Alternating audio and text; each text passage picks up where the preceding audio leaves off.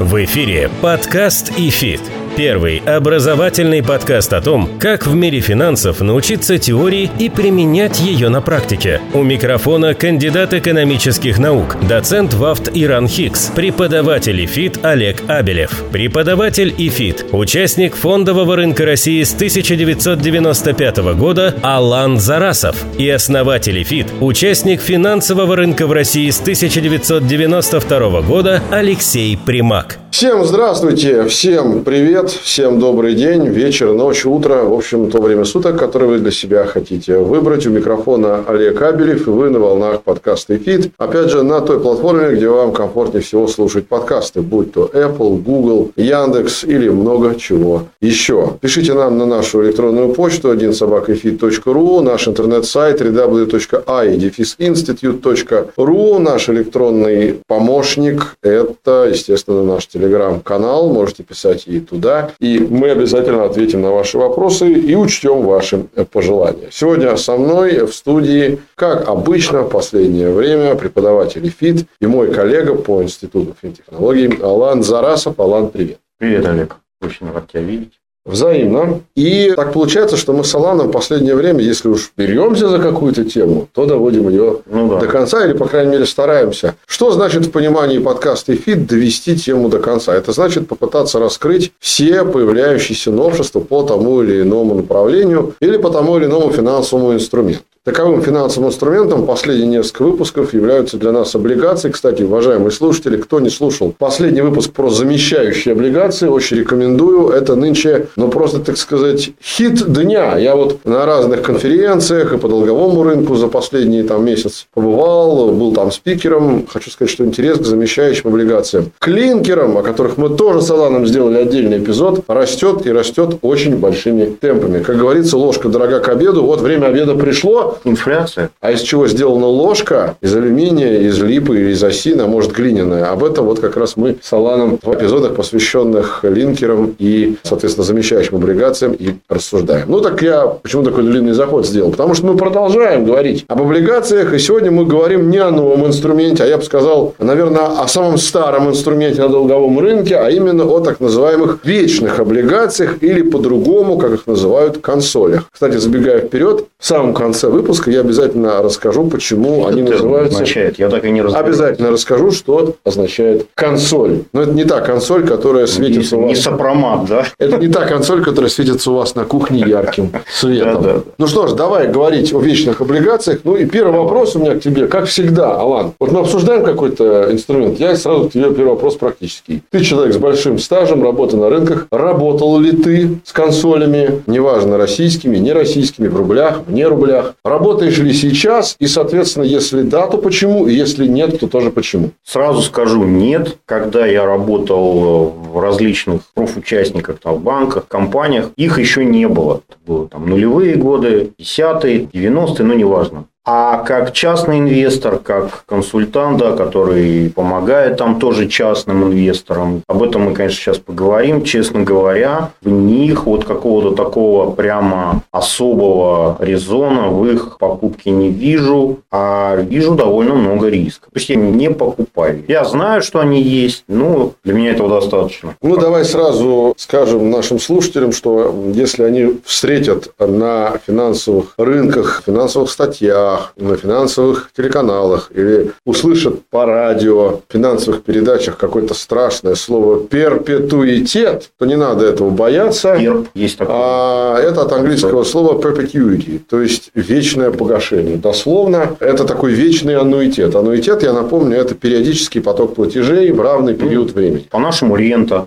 Да, по сути, то же самое. И идея в том, что действительно, на первый взгляд, кажется странно. Ну, казалось бы, мы все время привыкли, что бессрочная бумага – это акция. Ну, если она, конечно, не гасится или там а, не происходит что-то связанное с а, обратным выкупом у миноритариев. Угу. И то она продолжает жить просто у тех, кто ее выкупил. То уж облигация традиционно всегда исторически подразумевалась под срочной бумагой. Чем были хороши долговые рынки, мы об этом с Аланом уже говорили, что можно купить облигацию, посчитать доходность ее до погашения, потому что ты знаешь, когда погашение. А тут ты не знаешь, когда погашение, и возникает вполне логичный вопрос, который я тебе хочу задать. Алан, мы поговорим потом о рисках, о преимуществах. Какая логика инвестора вообще может быть в покупке вечного выпуска? И, собственно говоря, на чем можно заработать при инвестиции в вечный выпуск? Тут расчет, скажем так, на очень-очень долгосрочные инвестиции и расчет на то, что за время этих инвестиций, они измеряются, я думаю, годами или, может быть, даже десятками лет, снижается инфляция, в экономике все благоприятно, компании зарабатывают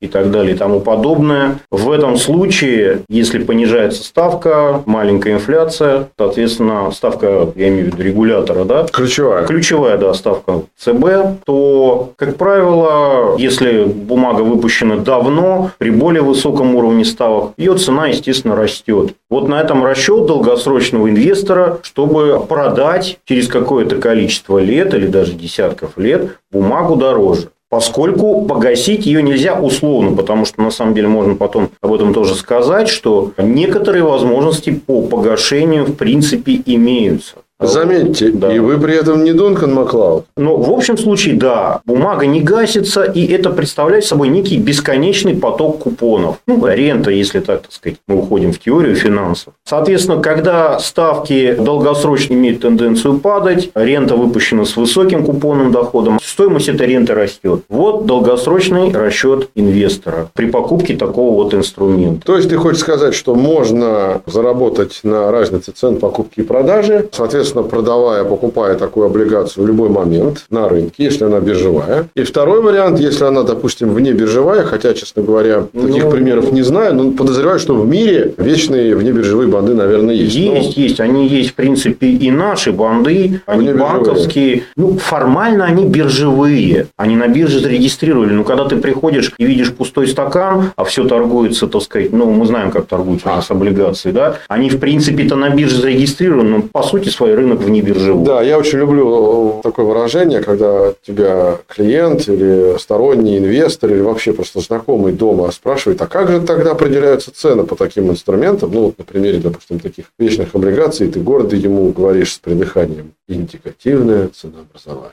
Ну, ну, а переходя на простой язык, чтобы наши слушатели не думали, что мы тут саланом терминами плюемся, это просто когда цена устанавливается, исходя из тех цен, которые установит даже не эмитент, а посредник. Брокер. Ты позвонил одному брокеру, узнал цену, позвонил другому. Да, да. Ну, и какая-то цена у тебя в голове сформировалась. Подкаст и фит.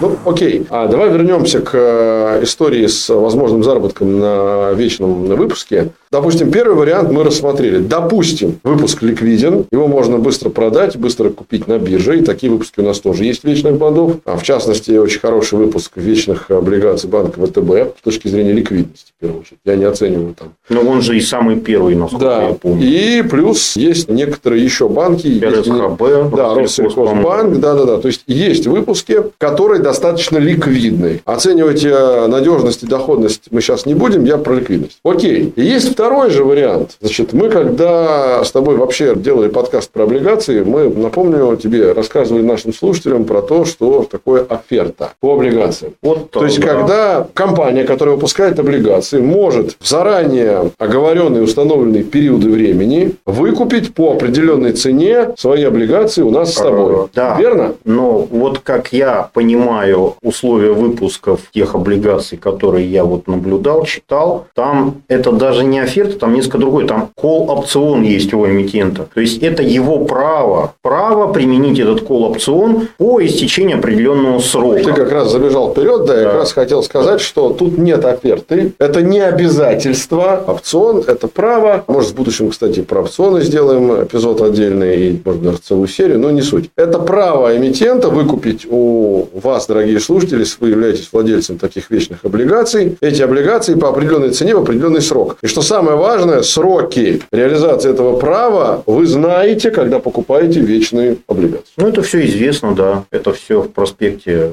эмиссии, все это указано. Простой вопрос, Алан. С точки зрения практика трейдера, какой может быть резон мне, как инвестору, воспользоваться этим правом, если такое право эмитент реализовал да, на выкуп? И с другой стороны, да, объясним нашим слушателям, какой резон мне, как эмитенту, это право реализовывать. Если, допустим, что-то пошло не так, да, ну, то есть, ты купил бессрочную облигацию на какой-то очень длительный срок с расчетом на то, что эмитент применит свой вот этот call-опцион, то есть, выкупит у тебя. И если к моменту выкупа ситуация в экономике пошла не так, как мы говорили, что-то не так, то есть, пошел процесс роста процентных ставок, соответственно, скорее всего, твоя вечная облигация будет стоить дешевле, чем ты ее купил. Потому что ставки растут, а размещалась облигация, которую ты купил, при более низком уровне ставок, соответственно, купоны низкие по теперешним временам. И вот тогда тебе выгодно по опциону, если, конечно, соизволит эмитент его выставить, угу. объявить, продать эту облигацию по номинальной стоимости. То есть, давай еще раз я подытожу. Если ставка ключевая и вообще стоимость денег в экономике снижается, тогда мне, как инвестору, выгодно Выгодно дальше сидеть. Выгодно, да, не воспользоваться. И получать хорошие большие купоны. Если стоимость денег растет, то, соответственно, мне выгодно воспользоваться этим опционом. Да, но зеркально. В этот момент невыгодно эмитент. Я понял. Хорошо, Алан, смотри, значит, мы поговорили о мотивации для инвестора. Поговорили о том, когда выгоднее в зависимости от стоимости денег инвестору держать или нет вечной облигации. Теперь давай перенесемся по другую сторону и поговорим об эмитенте. Значит, когда вообще эмитенту выгодно этот колл опцион объявлять и зачем, а когда наоборот нет? Все зеркально. То есть, когда инвестору выгодно погасить бумагу, тогда, соответственно, эмитенту не очень выгодно. Ну, тогда глупый вопрос, Алан. Если бы это зеркально, то мы видим, что нет ситуации, когда это выгодно обеим сторонам. Ну, и при ситуации а, теории игр получается, никогда никто никем не ну, пользуется. Это рынок, он многогранен, понимаешь. И у эмитента могут быть куча обстоятельств. И у того же инвестора кому-то нужны деньги в моменте, кому-то нужно что-то другое. Поэтому в теории это так. То есть, когда ты должен, как эмитент долгового обязательства, и когда твой долг падает в цене, то тебе невыгодно его выкупать по номиналу. Тебе выгоднее, в принципе, на торгах его тогда уж выкупить, потому что цена его упала. Угу. А тому, кто владеет этим долгом, тому как раз выгоднее погасить по номиналу. Ну, давай попытаемся просто перечислить, какие могут быть потенциально возможные причины для эмитента объявить по вечному выпуску коллапцион. Или даже не объявить, а реализовать право коллапциона. Вот так. Там, на самом деле, ну, может быть, он хочет как-то оптимизировать свое финансовое состояние, исходя из, допустим, это банк, исходя из нормативов, да, такой тоже вполне может быть, хотя вечные облигации своеобразный очень интересный инструмент, который как раз-таки позволяет помочь банку, заемщику немножечко в плане соблюдения нормативов, да. Ну, привлекать вот, капитал. Да, да потому что, ну, это, может быть, потом поговорим еще о том, что выпуск вечных бандов, по сути дела, представляет собой нечто среднее между облигациями классическими и, в принципе, привилегированными акциями. Вот так вот. Потому что, насколько я понимаю, выпуск вечной облигации – это пополнение капитала первого уровня. Давай объясним, что такое капитал ну, первого уровня. акционерный капитал, насколько да. я понимаю. То, что, уважаемые слушатели, вы видите, если откроете отчетность любой компании, раздел «Баланс», третий раздел «Капитал». Там есть есть раздел акционерный капитал. Вот это и есть капитал первого уровня. Собственно, его банкам очень важно пополнять. А почему именно банкам? Потому что неспроста же именно в российском финансовом пространстве именно банки эмитенты вечных облигаций. Есть. Жесткие нормативы да. достаточности вот акционерного капитала. Но да, по, да. по каким-то причинам у банка может быть возникнуть и желание и сократить вот этот капитал первого. Я не знаю. Понимаешь, ну вопрос настолько многогранен, в какой ситуации эмитенту выгоднее по оферте выкупить, собственно угу. говоря, этот долг. По опциону. Да, по опциону опциону. Для инвестора очевидно, для эмитента, ну, не так прям все очевидно. Ну что же, я думаю, что касается мотивации инвестора, что касается мотивации эмитента, мы немножко поговорили. Как справедливо Алан заметил, не бывает ситуации, когда на рынке никого ничего не устраивает. Если бы так было, то никто бы, естественно, не закладывал возможность опционов, вечные выпуски, ну и, соответственно, никто бы эту возможность не реализовал. А так ситуации могут быть разные. Подкаст и фит. Давай немножко при прежде чем мы углубимся в историю, я обязательно про это расскажу, про историю вечных облигаций, потому что это важно. Немножко поговорим про использование этого инструмента в качестве как раз таки инвестиционного рычага. Да? То есть, поговорим с точки зрения соотношения риск-доходность. В начале эпизода ты сказал, что ты видишь явно меньше плюсов, чем минусов, поэтому сам с ними не работаешь. Для частного инвестора. Да, безусловно. Мы сейчас говорим, ну, у нас большинство слушают вряд ли институционалов, да. все-таки частные инвесторы. Давай, я нестандартно тебя попрошу, давай мы вначале скажем о плюсе, если хотя бы один таковой имеется, может быть, даже и два для частного инвестора. И потом... По большому счету, плюс один, Давай. мы о нем уже сказали, это возможность на долгие-долгие годы зафиксировать хороший купонный доход. Вот если вы считаете, что долгосрочно, условно, там, на 10-20 лет вперед, допустим, российская экономика будет все хорошо, что ставки в долгосрочном плане будут снижаться, что инфляция будет под контролем, что экономика будет расти, вот в этом случае действительно получается выгодно купить вот эту ренту с высоким купонным доходом. Почему высоким? Потому что из тех самых причин, о которых мы говорили вот сейчас уже, что все-таки это облигация, которая никогда не погашается, и колл-опцион может быть применен или нет, как правило, у одного и того же эмитента выпуск так называемой старшей облигации, то есть обычной облигации, и выпуск вечной облигации в один и тот же момент. Вечная облигация будет выпущена с более высоким купонным доходом, и это плата за риск. А если мы говорим, например, о просто длинных облигациях, вот ты сказал, если ты уверен в течение российской или там любой экономики страны N, в течение такого длительного срока, ты примерно понимаешь, куда будет двигаться ключевая ставка в этой стране, да? Угу. Мы сейчас не говорим конкретно про Россию вообще. А зачем мне покупать вечно? Я куплю 30-летний выпуск. Но те же там 10, 20, даже 30 лет. В чем разница а, для меня? По сути дела, очень долгосрочная облигация хорошего эмитента с высоким рейтингом и вечная облигация того же эмитента, они не сильно отличаются в своем, в общем-то, ценообразовании. Это примерно, в общем-то, одно и то же.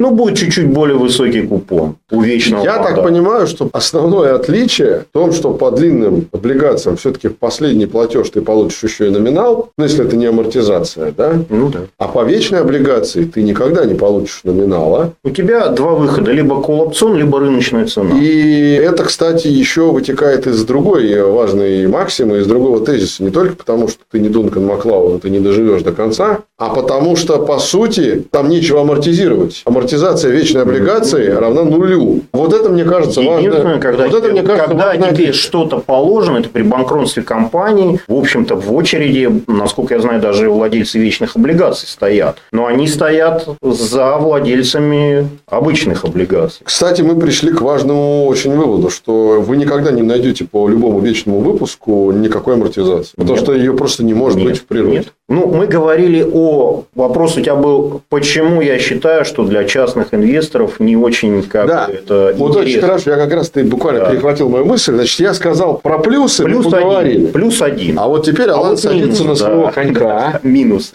И мы начинаем Минусы, ну, я спущусь на землю, я все-таки на российский рынок спущусь. И вот мы говорили о ликвидности. К сожалению, кроме, пожалуй, вот тех двух бумаг, там, ВТБ и Россельхозбанк, ликвидности практически нет. Я вот перед передачей посмотрел стаканы и почитал, как говорится, полазил. Угу. Ликвидности нет. По другим выпускам. Да. Какой-нибудь институционал, какой-нибудь пенсионный фонд, он переживет, годами пересидит. А вот частному инвестору, если нет погашения, если колл-опцион будет непонятно применен или не применен, критически важна ликвидность, возможность продать. Ты же понимаешь, да? Ну, а с другой стороны, смотри, я сейчас попробую тебе поопонировать. Я частный инвестор, я купил где-то по индикативному ценообразованию, как мы сказали в начале, какой-нибудь вечный выпуск. Получаю по нему купон и могу воспользоваться внебиржевым образом колл-опционом, который мне предложил эмитент. Зачем мне нужна эта ликвидность? Если предложил. Ведь это его право, а не обязан. Нет, ну, допустим, окей, он это право реализует. Он же не обязательно на бирже может у меня выкупать. Можно же и вне биржи. Конечно, не имеет значения где. Вот. И получается, зачем мне эта ликвидность?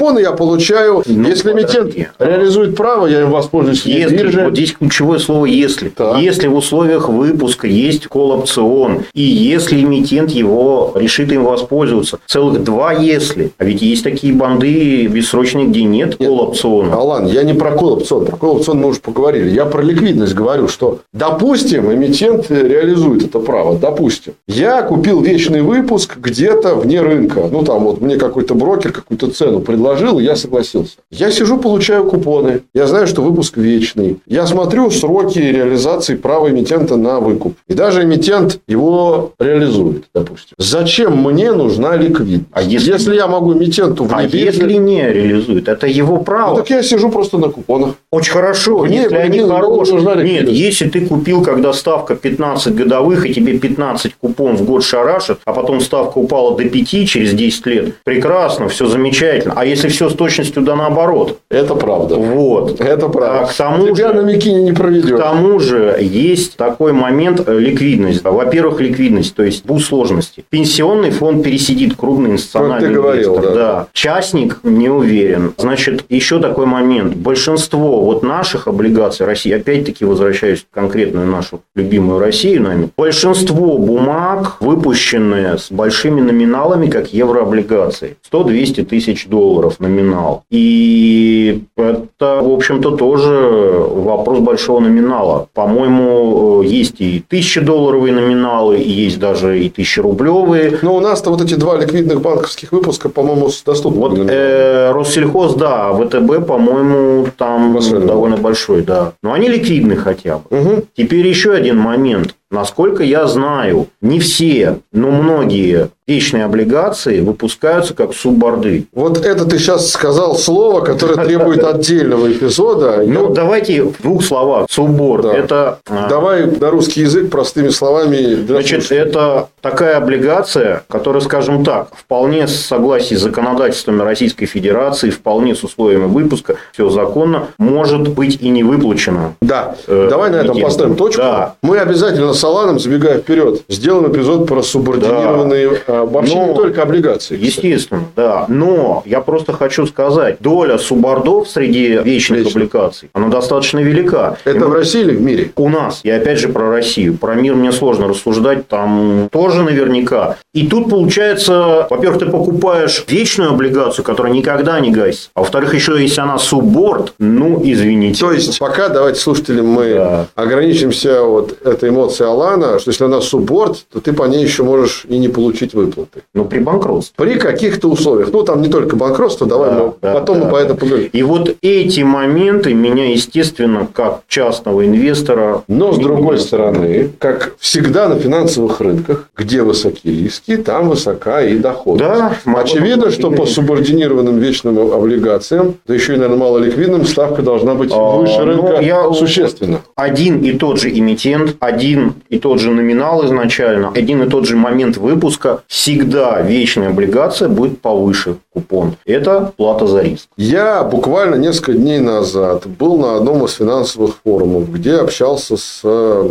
частными инвесторами, институционалами розничными инвесторами. И мне несколько человек в частной беседе сказали, что у них ипотечный кредит. И у них есть четкая необходимость минимум раз в месяц платить какую-то сумму банк. Кредит большой, на 30 лет, ну, как обычный ипотечный кредит. Ну, правда, с досрочным погашением, но не принципиально. И они специально купили несколько вечных выпусков, угу. подгадав дату выплаты купона за несколько дней до выплаты ипотечного платежа банк. По сути, они вот этот купон направляют на платеж, а поскольку облигация вечная, ну, они в этом смысле довольно неплохо себя чувствуют, но, правда, до поры до времени, пока либо резко не начнут снижаться ставки, либо пока, не дай бог, не наступит что-то с эмитентом. Подкаст и фит. Последняя тема по поводу вечных бондов, которую я хотел бы с тобой обсудить, и она, на самом деле, вот является мостиком к финалу, к э, истории вопроса и к моему объяснению термина консоль, кстати говоря. Да. Значит, э, в России этой практики нет. Но исторически первыми эмитентами вечных облигаций были не компании. Я знаю, Банк Англии выпустил. Были государства. И Банк Англии выпускал консоли от лица Британской империи. Ну, я знаю, до сих пор. Да, безусловно. Скажи мне, пожалуйста, как ты думаешь, почему в России нет ни одного выпуска биржевого федерального вечного и как ты думаешь, появятся ли они в будущем? Сложный вопрос. Скажем так, если ответить на него, это значит ответить на вопрос, тот, который мы обсуждали. Когда инвестору выгодно, а когда эмитенту выгодно и невыгодно. Я да? позволю себе высказать да. свою точку зрения. Ты можешь не согласиться, можешь нет. Как ты мне сказал, какой плюс для инвестора покупать вечный бонд? Один единственный плюс. Ну, если ты уверен в том, что экономика будет десятки лет развиваться в определенном направлении, стоимость денег будет тоже в определенном направлении, либо снижаться, либо расти, ну, скорее всего, наверное. А все все-таки снижаться, потому что тогда при высоком купоне будет выгодно да, инвестировать да. в такой. Но теперь встанем на позицию эмитента, и это эмитент государству. Скажем, не Россия, государство X. Это ж надо какую иметь уверенность в том, какая будет экономическая политика не на 10 лет, не на 15 лет, а, скажем, на 50, на 100, как минимум чтобы выпускать от лица государства вечные облигации. Очевидно, именно те страны, которые эту уверенность имеют, они выпускают. Россия в лице Минфина, видимо, такой уверенности не имеет. Вот это моя точка зрения. Ты как, согласен? Нет? Да, да и потом, на самом деле, все сложно. Минфин, по сути дела, выпускающий облигации, это тоже своего рода компания, да, ну, условно.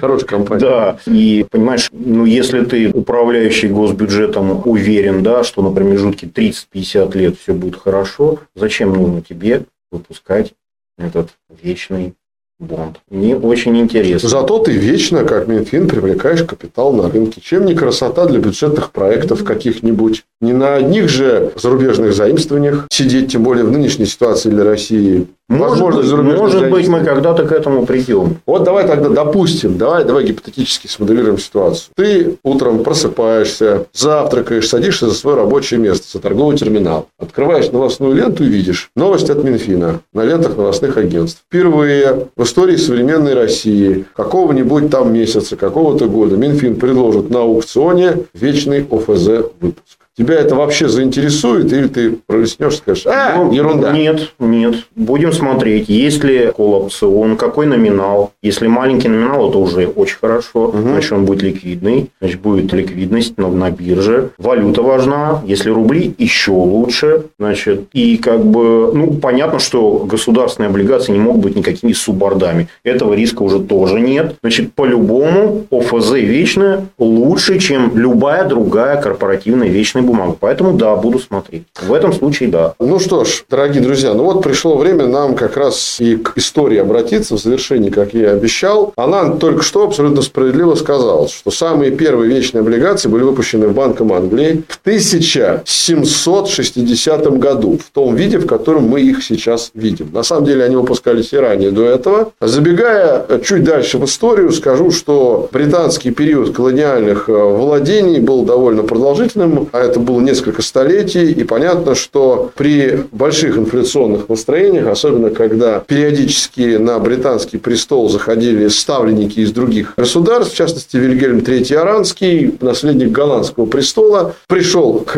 британскому трону да, и занял британскую корону. В общем, траты британского бюджета стали ну, просто невыносимы. И нужно было каким-то образом пополнять эти расходы бюджета. В результате чего была предпринята финансовая реформа. В начале Банк Англии, кстати, первый центральный банк в мире, в принципе, хронологически, и первый банк, который стал выпускать вечные облигации, не думал ни о каких вечных облигациях, он выпускал долгосрочные бумаги под очень низкий процент для того, чтобы стимулировать хоть какой-то спрос на эти бумаги. Значит, после этого стало понятно, что этого не хватает. И Банк Англии решил объединить долги не только свои, но и всего федерального правительства Британии, то есть министерств, ведомств, а прежде всего то министерство, которое ведало земельным имуществом Британии. И получается, что от имени всего кабинета, от имени всех министерств, Банк Англии выпускал эти выпуски. Естественно, их нельзя было назвать выпусками Банка Англии. Они были выпусками общими или по-другому консолидированными, что обозначалось английским словом consolidated bonds. Ну, а потом часть слова consolidated ушла, для простоты. И остался только консоль. Отсюда с тех пор, с середины 18 века, эти банды называются консолями. Ну и сегодня, когда мы говорим о выпуске, например, тех же ОФЗ в России, либо федеральных казначейских облигаций в какой-то другой стране, это, конечно, долг расширенного правительства, а не какой-то одной конкретной структуры в лице государства. Вот история, которая закольцевала наш сегодняшний эпизод.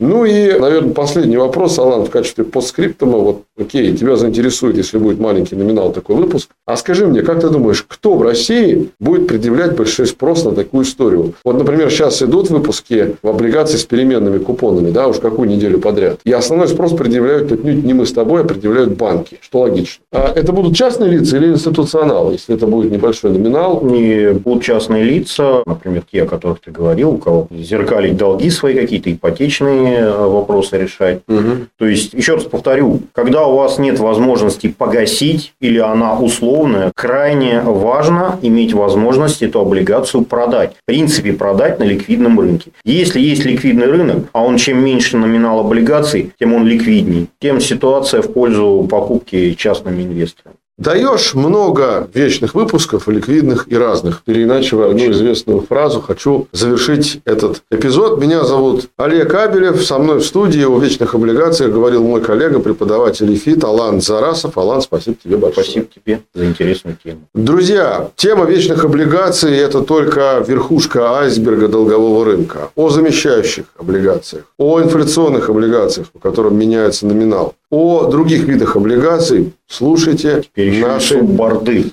Это мы клятвенно с Саланом обещаемся записать эпизод на эту тему точно, потому что здесь пока ходишь как по минному полю. Я когда разбирался в этой теме, тоже понял, что тут надо многое объяснять и, что называется, очень долго. Но мы с Аланом разобрались, и вам обязательно об этом расскажем. Слушайте наши будущие эпизоды. Ну и, конечно, пишите нам один собакафит.ру, www.idefisinstitute.ru, наш телеграм-канал. Все способы обратной связи вашему вниманию. Не уходите надолго, мы скоро к вам вернемся на волнах подкаста «Эфит». До свидания. Напоминаем, что подкаст «Эфит» можно слушать на Apple подкастах, Google подкастах, CastBox, Spotify, VK, Сберзвуки и Яндекс.Музыке.